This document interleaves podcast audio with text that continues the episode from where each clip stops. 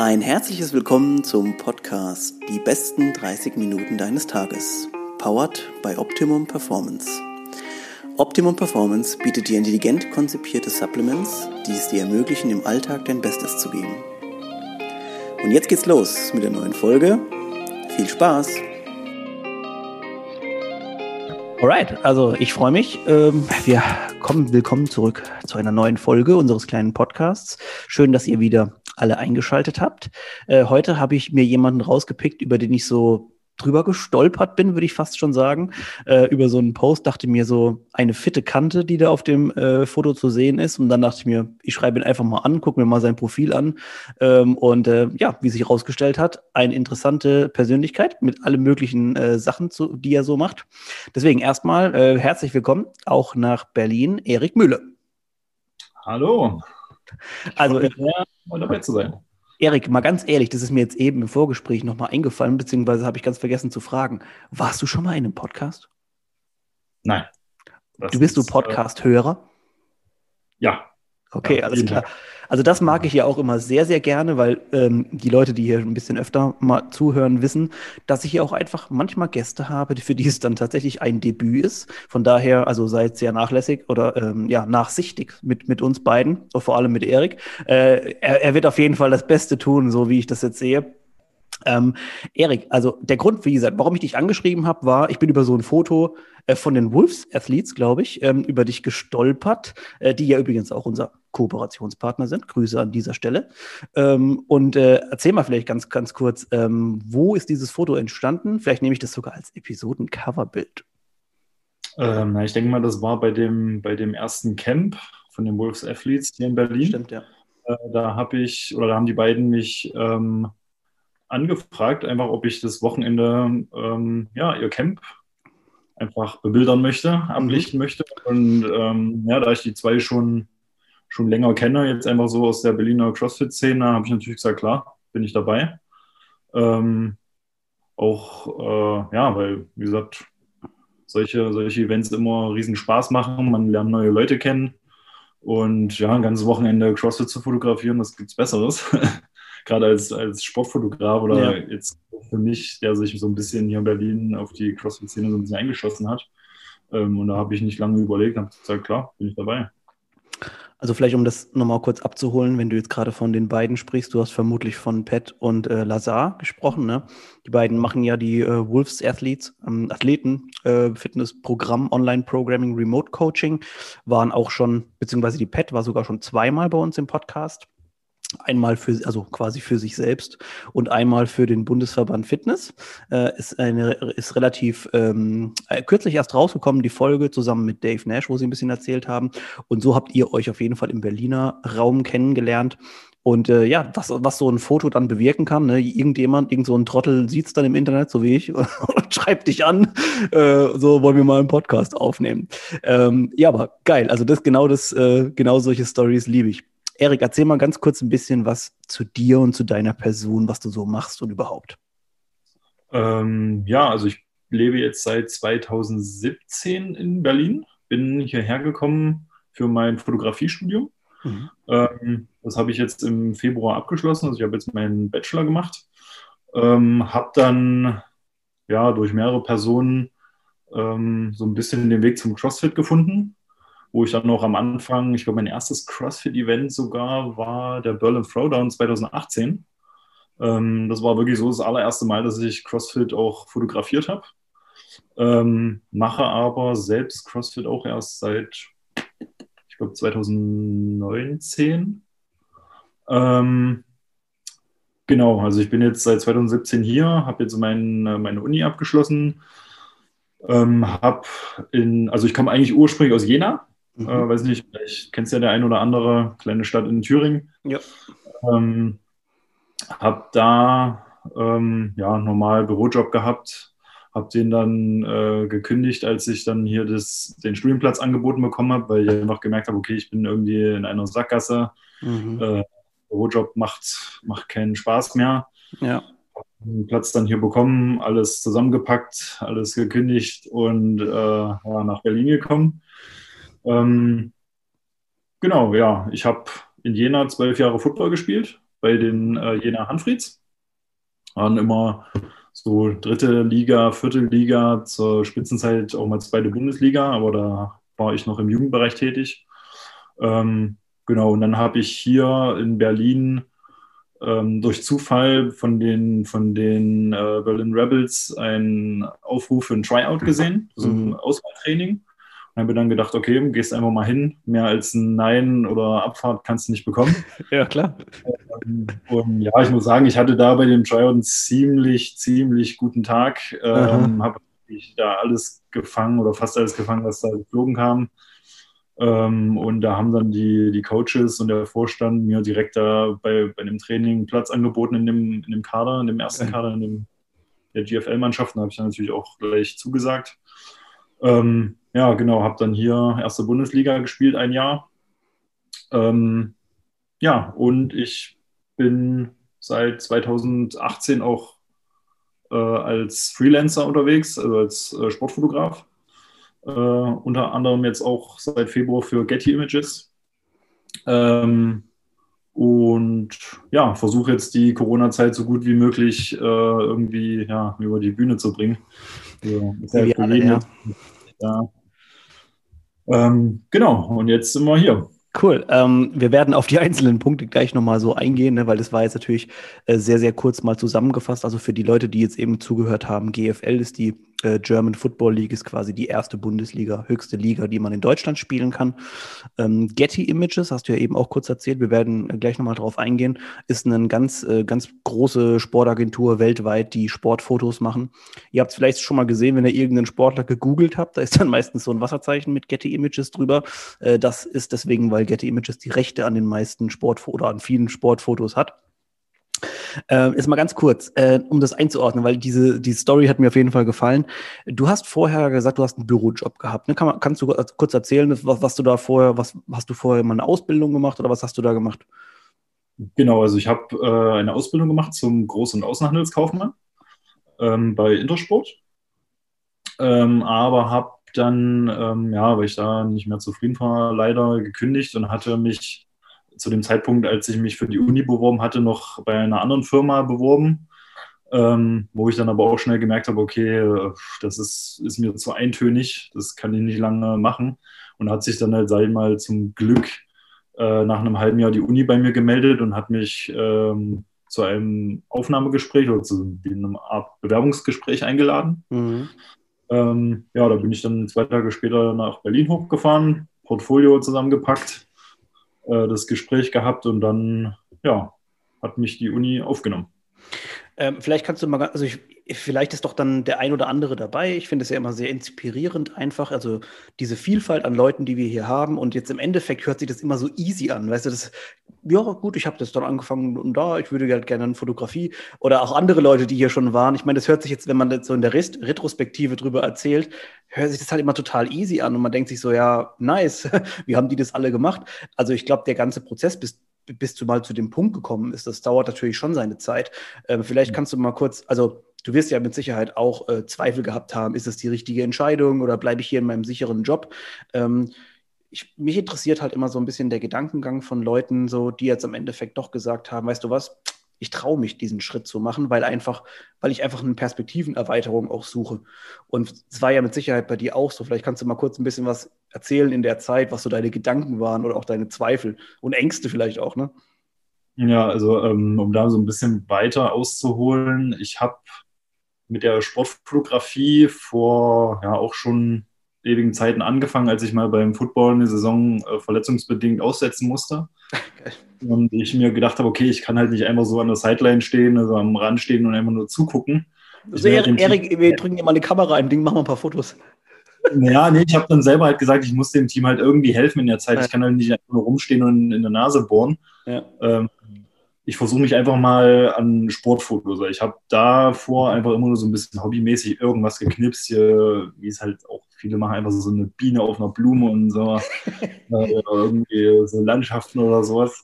Ja. Ähm, ich dann am Sport versucht, am Football wirklich als allererstes und habe dann gemerkt, okay, habe eigentlich ein ganz gutes Händchen dafür, macht auch Spaß, solche Momente einzufangen, gerade wenn jetzt zum Beispiel so ein Tackle, so ein Aufprall zwischen zwei Spielern stattfindet, dass halt so im perfekten Moment äh, so einzufangen. Ist auch bestimmt ähm, eine der schwierigeren Disziplinen, ne? gerade so in Bewegung alles. Ja, du musst halt schon, schon erahnen, das ist halt immer gerade bei Sport wichtig, du musst halt schon so ein bisschen erahnen, was passiert. Das ist ja. auch gerade beim Fußball, wenn du da natürlich das Vorwissen hast, dann weißt du immer schon, okay, ich muss mich jetzt ungefähr beim Feld dahin stellen, dahin stellen, dass du ungefähr abschätzen kannst, äh, was passiert und dass du ein ordentliches Bild einfangen kannst. Ja. Und das hilft mir dann natürlich beim, beim, äh, bei der Sportfotografie, wenn ich schon weiß, okay, könnte, könnte jetzt das passieren, dann stelle ich mich lieber mal dahin oder dahin. Mhm. Ähm, Genau, ich habe dann auch später noch, also ich glaube 2000, wann war das, 2015 für die Dresden Monarchs fotografiert, also auch drei Jahre dann, die äh, auch eine GFL-Mannschaft. Mhm. Ähm, und mit einem von den Fotos habe ich sogar einen internationalen Award gewonnen. Geil. Und da war so der Punkt, wo ich dann wusste, okay, ähm, da geht ich was. kann mit, ja, genau, ich kann mit der Sportfotografie schon was reißen. Geil. Ähm, und gerade was so, was so Football angeht. Und ähm, ja, da kam dann eben 2017 so der Punkt, haben mich sogar meine Eltern draufgebracht, die haben dann gemerkt, dass ich halt nicht mehr so zufrieden bin, dass ich halt was machen muss, dass ich was anpacken muss und nicht den ganzen Tag am Schreibtisch sitzen kann. Ja. Und die haben gesagt, okay, weil die wussten, wie ich fotografiere, was ich kann und haben mir dann vorgeschlagen, wie wäre es denn, wenn du einfach guckst, ob du irgendwo Fotografie studieren kannst, da einen Bachelor machen kannst und einfach dein, dein Level aufs, äh, oder so dein, dein Können aufs nächste Level heben kannst. Und da habe ich dann mit meinen Eltern rumgesucht und habe dann gesehen, okay, es gibt in Berlin äh, eine Uni, beziehungsweise die hat noch zwei andere ähm, Standorte in Hamburg und Iserlohn. Mhm. Und habe dann geguckt, okay, sieht eigentlich sehr gut aus, gute Dozenten, gute Uni. Und habe mich dann für Berlin entschieden, weil du, oder ich dachte, dass man als Fotograf in Berlin schon die besseren Möglichkeiten hat. Einfach was Kontakte angeht, was so die ganze Stadt angeht, was die so fotografisch bietet. Ja. Und genau, da hatte ich mich dann beworben, habe gedacht, okay, eine Privatuni, äh, die werden bestimmt hier meinen mein Kram nicht nehmen. Äh, als ich ihm mein erstes Portfolio geschickt habe ähm, und habe dann noch so, noch so einen Test vorher machen müssen und habe den anscheinend bestanden gehabt. Mhm. Ähm, genau, habe dann den Anruf bekommen, nochmal ein neues Portfolio zusammengepackt und bin dann hier nach Berlin gefahren und hatte dann, wie gesagt, das Gespräch mit einem Dozenten. Und ähm, ja, der hat mir dann den Platz angeboten und da habe ich dann auch nicht lange überlegt. Äh, wie cool ist das aber eigentlich, dass deine Eltern quasi auch so die treibende Kraft ein bisschen dahinter waren? Also man hört es ja, oder ne, man kennt ja diese, manchmal auch dieses, ähm, oder die, die Situation, dass dann die Eltern sagen, ja, du ganz cool und so, mach das doch hobbymäßig weiter, aber dass deine Eltern auch das Potenzial einfach in dir gesehen haben und auf dich einfach weiter dazu getrieben haben, das weiter zu, äh, zu machen oder weiter zu verfolgen, das finde ich halt super, super toll. Ist bestimmt ja, nicht der Regelfall, ne?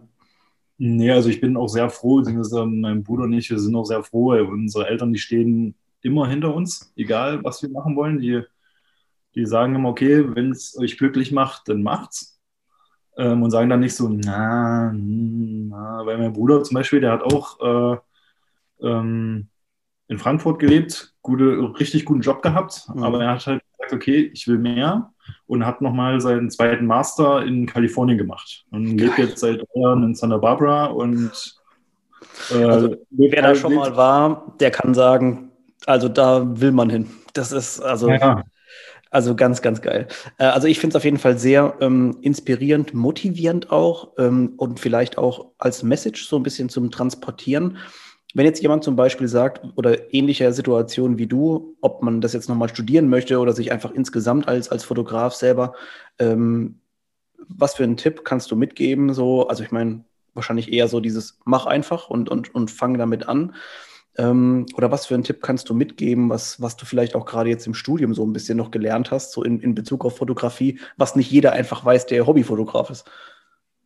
Ähm, ja, also wichtig ist halt, dass man sich wirklich reinhängen muss. Also ich habe mir wirklich dreieinhalb, vier Jahre sag mal, den Hintern aufgerissen mhm. dafür. Ähm, man muss auch, oder ich habe einiges geopfert dafür, in Jena mein altes Leben hinter mir gelassen. Ich ja. bin, ohne jemanden hier in Berlin zu kennen, hier hoch. Mhm. Ähm, und ja, man muss genau einfach machen, man muss halt einfach die Leidenschaft haben. Es ist auch ein aufwendiger Beruf, aufwendige Arbeit, äh, die sehr viel Zeit in Anspruch nimmt. Ähm, aber ich sag mal so, ich kann es nur empfehlen. Also die Uni war auch sehr gut, um Kontakte zu knüpfen. Ähm, gerade an der Uni, wo ich ähm, war.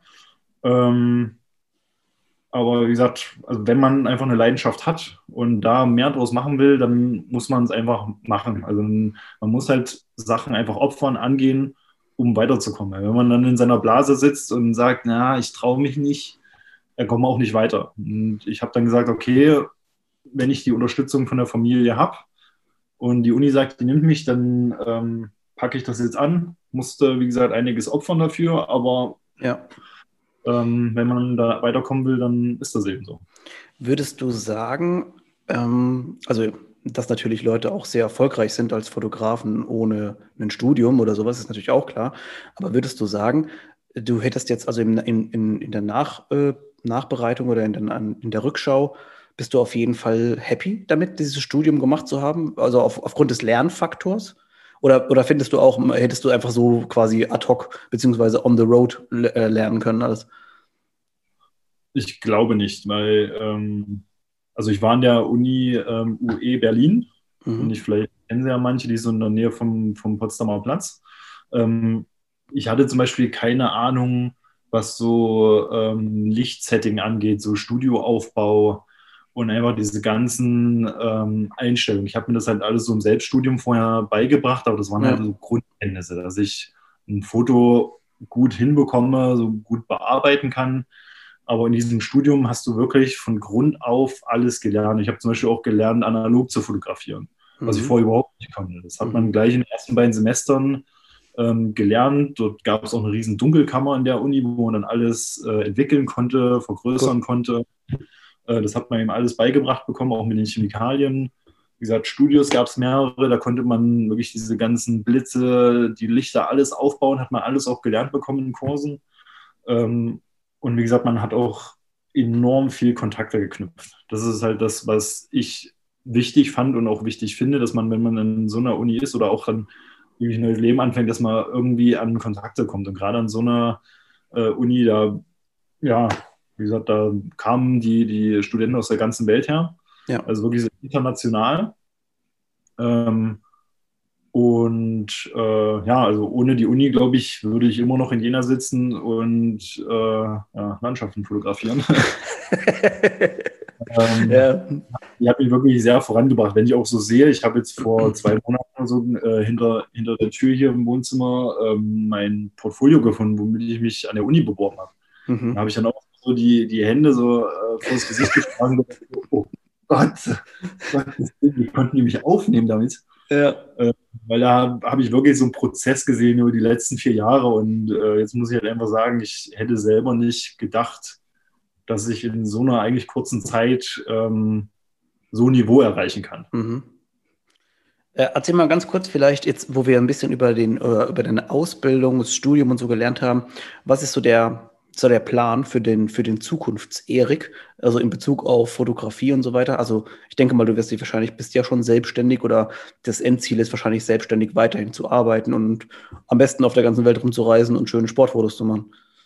Naja, eigentlich schon, war schon der Plan, aber jetzt durch Corona, ähm, das hat mir jetzt auch so fast das Genick gebrochen und deswegen habe ich jetzt erstmal so den Plan gefasst, ähm, wieder zurück in eine Festeinstellung zu gehen, aber eben als Fotograf. Ja.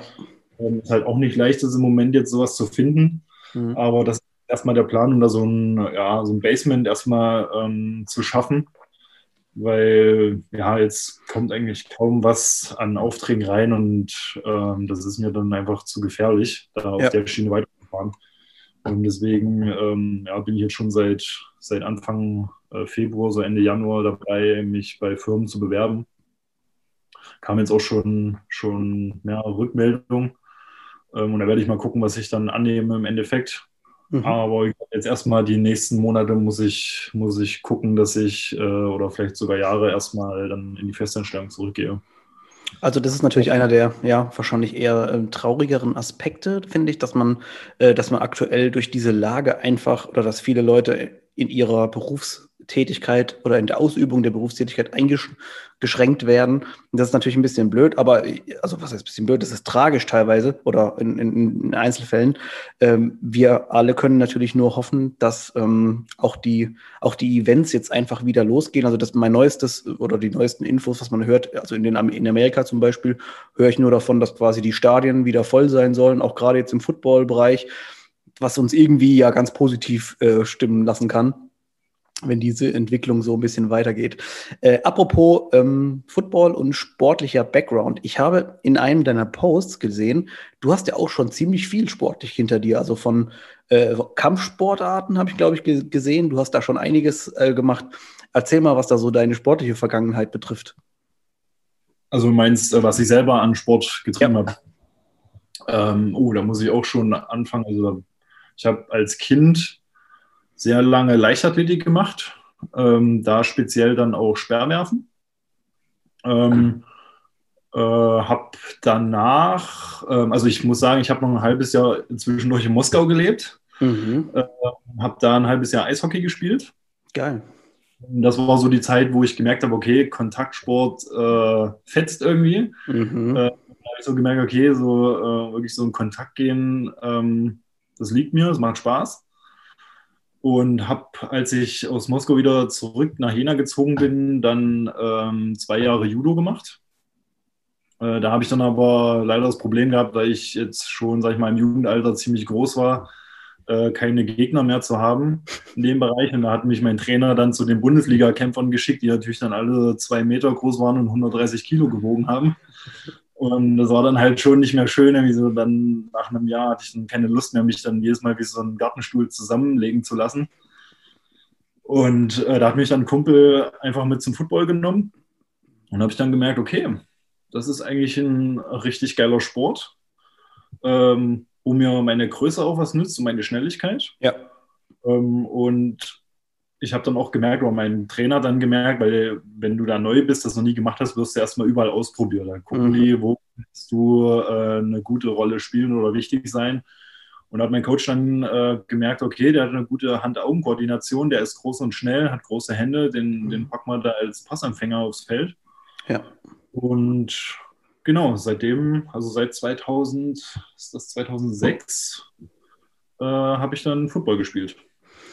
Dann warst du eigentlich auch, finde ich, so in einer, vielleicht nicht in der allerersten Welle, aber vielleicht so in der zweiten Welle von, von äh, Jüngeren oder Jugendlichen, die den Weg zum Footballverein finden, was ja sehr erfreulich ist. Also, weil, äh, also wir beide natürlich, obviously, sind ja, äh, also ich auch Football, großer Football-Anhänger und natürlich ganz toll, äh, was man eben auch für Werte als Spieler vermittelt bekommt. Wir gehen da vielleicht gleich, gleich nochmal kurz drauf ein. Ähm, und was natürlich schön ist, in deinem Fall ist wahrscheinlich dieses, äh, also Kontaktsportart, äh, hat gefetzt, hast du fest, festgestellt, hast aber auch gleichzeitig noch die Komponente eben physischer, also richtig physischer Kontakt. Ähm, und äh, da hast du schön verbinden können beides, ne? Genau, genau. Ähm, ja, das war am Anfang, also ich, wenn ich mich so an meine Jugendzeit erinnere, das war schon, schon schwer, weil in Thüringen zum Beispiel ist Football eigentlich oder war Football damals so unbekannt. Mhm. Weil jetzt mittlerweile gibt es, glaube ich, drei oder vier Teams in Thüringen, was halt auch für ein Bundesland noch recht wenig ist. Weil wenn du überlegst, in Berlin hast du, glaube ich, zehn oder elf Teams. Boah. Ähm, allein in einer Stadt. Mhm. ähm, oder ich weiß nicht, wie viele es sind, aber es sind halt ein Haufen. Ja.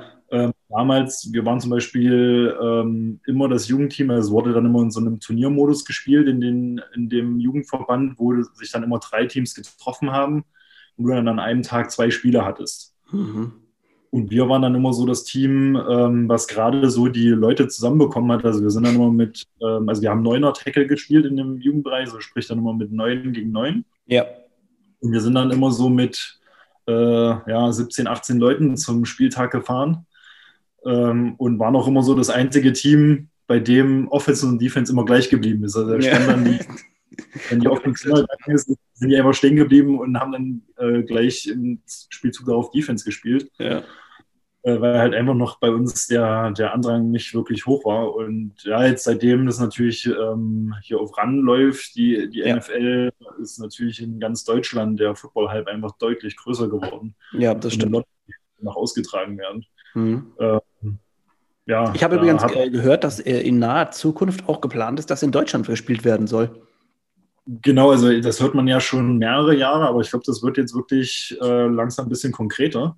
Ähm, weil die, denke ich mal, auch äh, drüben merken, dass da in Deutschland schon, schon Fans sitzen, vor allem jetzt auch äh, Spieler, die jetzt an den Colleges sind, weil es sind ja schon sehr viele Deutsche mittlerweile, auch an großen Stimmt. Colleges.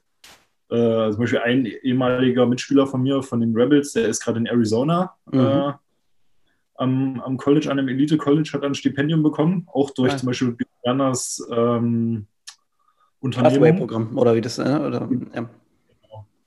Ähm, ja gut, das ist ja für die Profis dann, wenn die vom College äh, ja. in die NFL kommen. Der Björn Werner, der, der sein eigenes äh, ja, nicht Unternehmen. Ah ja, ja, ja stimmt, dieses Talentförderprogramm, ja, genau, ja, stimmt, ja wo er halt wirklich Kids aus Europa in die USA ähm, Stimmt, ja. weil er einfach weiß, dass hier in Europa Talente sitzen und die halt dann einfach keine Kontakte haben, um da irgendwie rüberzukommen. Ja. Ähm, weil er genau weiß, wie das war. Ja. Da ist jetzt ein ehemaliger Mitspieler von mir, der jetzt gerade in Arizona an einem Elite College ähm, angefangen hat und da wahrscheinlich dann auch eine Chance hat später. Cool, also ich, äh, ich finde es auf jeden Fall sehr, äh, sehr cool, dass, dass, dass diese Sportart jetzt nicht nur, also nicht, weil ich sie jetzt nur mag, sondern weil ich einfach finde, dass die sehr viel ähm, auch einfach äh, Kids an, an äh, Lebensphilosophie, Weisheit vielleicht sogar ein bisschen so mitbringt, ähm, wie viele andere Sportarten eben auch. Aber das kannst du ja vielleicht auch aus eigener Erfahrung bestätigen. Also ich glaube, dieses, ähm, was man beim Football jetzt auch, egal ob es jetzt in Deutschland gespielt wird oder in Amerika oder sonst wo, ist halt dieses Hard Work, diesen Hardwork-Ethos, äh, dass man das halt irgendwie so ein bisschen reinbringt. Ich glaube, das wird in, im Football eben ganz, ganz groß geschrieben. Und ich glaube auch immer noch heute werden die, die, die besten Footballer sind die, die halt irgendwie um so gefühlt um 5 Uhr morgens dann im, im Kraftraum sind. Und ähm, ich glaube, das ist eine schöne, eine schöne Philosophie, die da transportiert wird. Vielleicht kannst du das auch ein bisschen bestätigen. Ähm, ja, war bei mir ähnlich, muss ich sagen. Als ich ähm, nach Berlin gekommen bin, da habe ich zum Beispiel, also ich war halt immer eher so der dünnere Spieler. Aber wie gesagt, durch meine Schnelligkeit konnte ich oft dem Kontakt entgehen. Ähm, aber da habe ich zum Beispiel auf 1,96 Meter habe ich, äh, als ich äh, nach Berlin gekommen bin, noch 80 Kilo gewogen. Und das ist halt, ja. ist halt wenig. Ja. Und ähm, als ich dann bei dem, bei dem Trial war bei den Rebels und die mich dann genommen haben, da wusste ich dann, okay, jetzt musst du ganz schön draufpacken, weil du hast dann da ähm, Defense-Backs vor dir stehen, die halt auch mal gerne 100, 110 Kilo wiegen und die dich einfach in der Luft dann zerreißen. Mhm.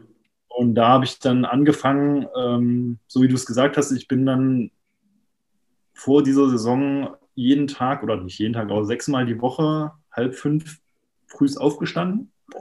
Bin von um fünf bis um acht ins Gym gegangen, war da wuppen und dann nach dem Gym um neun bis meistens so 16, 17 Uhr in die Uni mhm. und dann nach der Uni abends zum Footballtraining. habe ich dann halt ähm, ja so durchgezogen, wirklich dann gut Footballtraining hatte ich nicht so oft, aber ich habe dann halt ähm, wirklich das Gym dann fast jeden Tag besucht, habe mir dann einen Restday gegönnt, ja. Sonntag, äh, wo da meistens sowieso die Spiele waren. Ja. Ähm, und ja, habe dann auch ganz anders gegessen. Im Nachhinein war es vielleicht auch nicht richtig so zu essen. Ich habe dann immer jeden Tag so zwischen 9.000 und 10.000 Kalorien immer in mich reingeschoben. Äh, so habe ich dann aber eben innerhalb von sechs Monaten habe ich dann 20 Kilo zugenommen und das war halt auch fast eine reine Muskelmasse. Also ich Geil. bin äh, wirklich komplett aufgegangen. Mhm. Ähm, habe dann auch gemerkt, ich brauche das Essen, wenn ich jeden Tag so viel trainiere. Ja. Ähm, aber so war es halt bei mir auch. Ich habe dann wirklich gesagt, okay, ich muss halt was ändern und muss den Arsch zusammenkneifen und äh, dann halt vor der Uni noch trainieren gehen, auch wenn es mir nicht passt. Aber wenn ich da halt irgendwie ankommen will, muss ich halt zulegen und das geht halt nicht anders mit, mit hartem Training. Ja. Da bin ich dann.